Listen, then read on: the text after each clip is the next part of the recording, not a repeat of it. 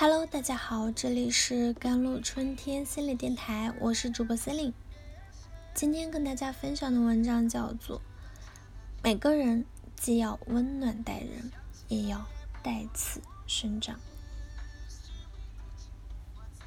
从我们出生开始，父母、老师和社会。都在教育我们要真诚待人、友善待人，做事要凭自己良心，不能昧着良心做事。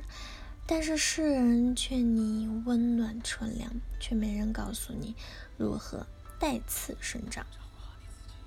但下一代的年轻人是充满希望的一代，也是素质很高的一代。在人际关系中，他们真诚、有礼貌，为他人着想。形成了社会普遍认可的道德观，在很多地方我们都能看到年轻人温暖纯良的一面。他们是国家繁荣的保障，是社会进步的基石，但他们的处事态度却受到了不小的冲击。在学校，他们遭遇不公和欺骗。小学本是义务教育阶段，但很多小学生被迫交更多的钱给老师。例如，在五幺二汶川大地震时期，很多地方的小学均出现攀比现象。为了帮助受灾群众早日恢复平稳的生活，学校领导组织学生和教师为他们捐款。这本是一份心意，捐多少捐就意味着爱心和善良。但学校为了在捐款争夺战中表现出慷慨和博爱的形象。唆使老师完成指标任务，很多老师对学生明确规定：捐的少就别捐了，丢脸。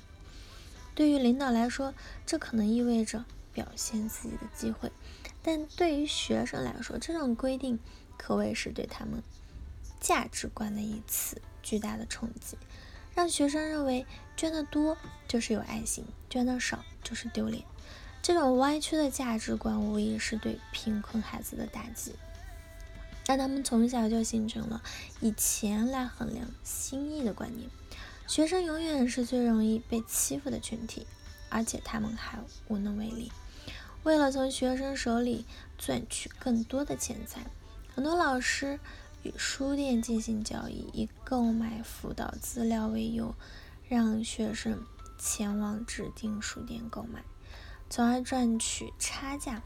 学校还联合电影院，甚至。保险机构，嗯，强制要求学生购买他们的产品。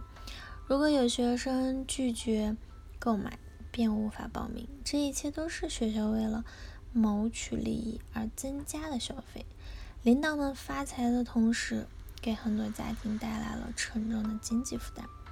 不仅是小学、初中、高中，甚至大学，都有很多暗中牟利的产业链。相信很多人都能看出其中的门道，但人在屋檐下，不得不低头。很多时候，为了完成学业，家长为了孩子能够顺利毕业，都是选择睁一只眼闭一只眼。在公司那里，那些踏实、勤奋、战战兢兢的员工，就是最受欺负的对象。但他们对待上级毕恭毕敬，对待同事友好热情，他们本该就是最应该被提拔和表扬的群体。但在很多公司，这类人就是背锅侠，就是可有可无的人。在商场打拼多年的人，不约而同的出现了一种症状：他们逐渐丧失了或者迷失了自我，淹没在利益。和金钱的沼泽中，他们抛弃了道德和人为善的基本的准则，肆意打压、欺骗、侮辱员工，秉持着能坑一个是一个的理念，让很多勤奋踏实的员工彻底寒了心。中国的企业管理还存在着很大的问题，很多管理理念都是从国外引进，这不仅阻碍了企业的发展，也损害了员工的。利益，每个人都在工作中吃过亏，例如不签合同、不买社保、没有完整的岗位培训、没有薪酬管理、企业文化丧失、乱扣工资、拖欠工资、这一切的损失都是由员工来承担。很多人为了不给自己添麻烦，都选择了忍气吞声。这不仅意味着自己应得的报酬无法得到，也助长了很多公司的蛮横之气。所以，如果能够通过法律途径来为自己维权，就最好是走劳动仲裁的渠道。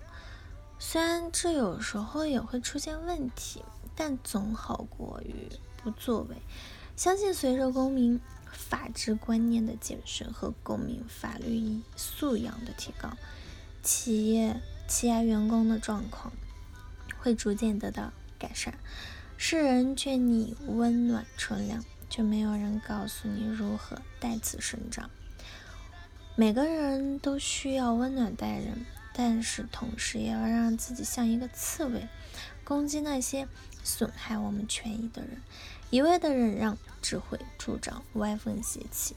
有时候，我们不能选择息事宁人，因为那虽然可能换得一时的安宁，但每个人都这样想，就会导致社会越来越黑暗。